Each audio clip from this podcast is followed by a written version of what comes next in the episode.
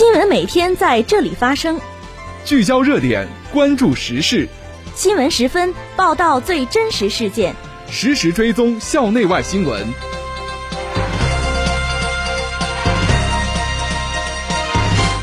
听众朋友，下午好，欢迎收听今天的新闻十分。今天是二零二二年四月二十九号，星期五，农历三月二十九。今天夜间到明天白天，聊城地区天气多云，气温八度到十七度。首先，让我们关注历史上的今天。一九五四年四月二十九号，中印两国确定和平共处五项原则。一九五九年四月二十九号，政协三届一次会议举行。这次节目的主要内容有：聊城大学举办二零二二年国际青年博士论坛；聊城大学召开第六届学术委员会成立大会暨第一次全体会议。国家防办应急管理部进一步安排部署今年台风防御工作。中英氢能合作论坛武汉开幕。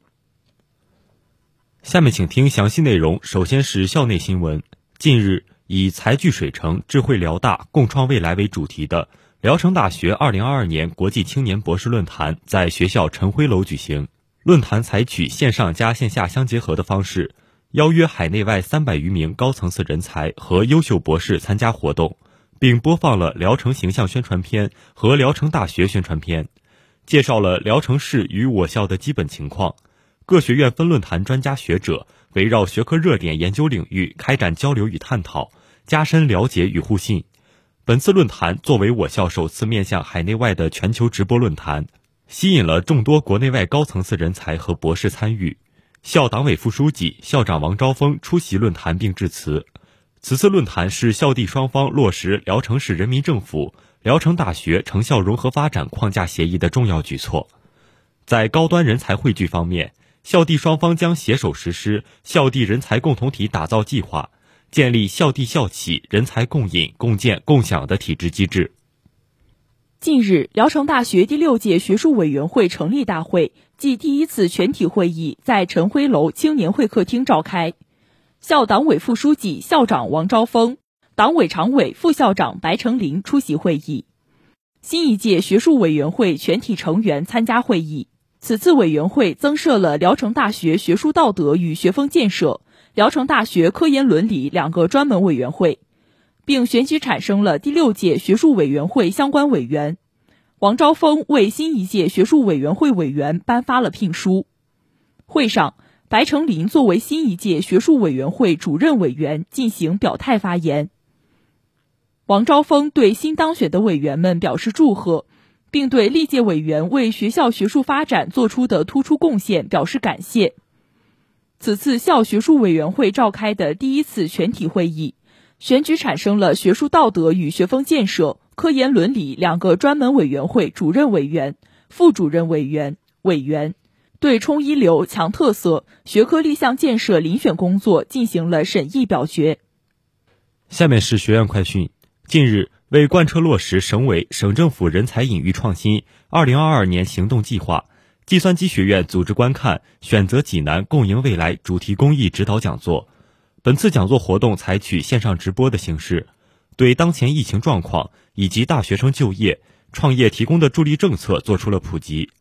讲座活动顺利开展，有助于帮助同学们完善大学期间的职业生涯规划，更为同学们未来就业城市的选择提供了参考。近日，为帮助二零二一级学生更好地掌握专业课知识，医学院与汉苑餐厅举办“我与学长面对面”餐厅沙龙活动，辅导员王兰慧二零二零级优秀学生代表参加活动。此次活动，王兰慧介绍了二零二零级优秀学生代表的成绩。并鼓励同学们向优秀学长学习，大胆提出困惑，共同进步。同学们积极探讨交流，明晰了未来方向，也增强了学习相关专业知识的动力。近日，物理科学与信息工程学院组织家长和学生线上观看生命与安全教育主题讲座。本次生命与安全教育专题讲座由陈学宁和卢瑞霞两位老师担任主讲人。他们以如何正确看待孩子们的内心世界为题，讲述了与此相关的三个话题。此次讲座加深了同学们对生命意义的理解，有利于同学们树立正确的安全观念，减轻心理压力和负担，更好地融入大学生活。接下来是国内国际新闻。四月二十九号，据气象部门预测，今年登陆我国台风个数较常年偏多，其中台风北上登陆的可能性大，影响偏重，防台风形势严峻复杂。国家防办、应急管理部向广东、福建、浙江等二十个台风影响省发出关于切实做好今年防台风工作的通知，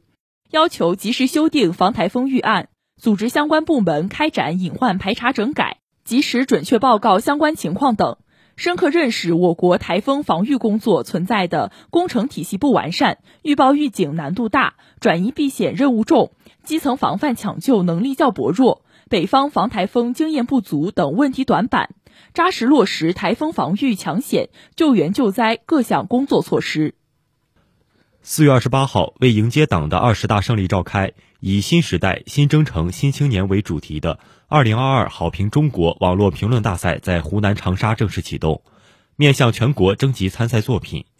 本次活动由中央网信办、网络传播局、共青团中央宣传部等联合主办，湖南省委网信办承办，湖南红网新媒体集团负责执行。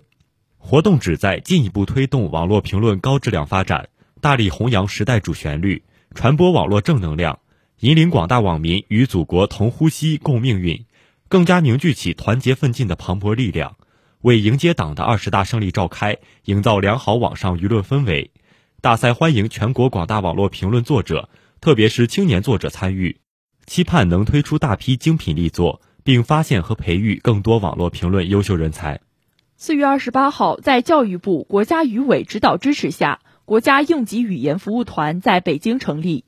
国家应急语言服务团由北京语言大学、武汉大学、北京外国语大学、防灾科技学院、南方医科大学等二十九家单位共同发起成立，是由志愿从事应急语言服务的相关机构和个人组成的公益联盟组织，主要针对各类突发公共事件应急处置及国家其他领域重要工作中急需克服的语言障碍。提供国家通用语言文字、少数民族语言文字等方面的语言服务。从抗击疫情实际中发展起来的我国应急语言服务，是语言文字战线积极服务国家重大需求的生动案例，体现了语言文字战线的使命担当。此次国家应急语言服务团的成立，也标志着我国应急语言服务迈向新台阶。四月二十八号，由中国驻曼彻斯特总领馆。英国对华事务委员会、大曼彻斯特英中协会主办的中英氢能合作论坛开幕式在武汉举行，各方通过视频连线方式共同探讨氢能产业合作机遇。武汉市与曼彻斯特市签署两市氢能产业交流合作备忘录，武汉理工大学与曼彻斯特城市大学签署氢能合作意向书，双方将在氢能产业科研、人才培养等方面开展合作。德勤英国公司和武汉理工大学分别代表中英双方介绍了两国氢能产业发展的前景和现状，探讨了未来开展氢能合作的具体领域。根据安排，武汉理工大学将与曼彻斯特城市大学云端连线，聚焦氢能应用的难点和热点，通过氢能产业发展的突破，为实现碳达峰、碳中和做出贡献。四月二十八号，比利时两大港口安特卫普港和泽布吕赫港正式合并，成为目前欧洲最大的出口港。该合并仪式在安特卫普港务局举行。合并后的港口被命名为安特卫普布鲁日港，前一部分为安特卫普港隶属的安特卫普市，后一部分为泽布吕赫港隶属的布鲁日市。安特卫普港和泽布吕赫港曾为比利时第一大和第二大港。另外，安特卫普布鲁日表示，将巩固绿色能源枢纽地位，助力能源转型，包括继续推进二氧化碳捕获、封存和利用项目，计划到二零二五年捕获、封存和利用首批二百五十万吨二氧化碳。利用安特卫普港的化工集群和泽布吕赫港的滨海位置，推动氢能产业发展。计划到二零二八年，令港口具备接收绿色氢气的能力。听众朋友，今天的新闻时分就为大家播送到这里。编辑张诗瑶，播音刘清华、翟子健。感谢您的收听，下次节目再会。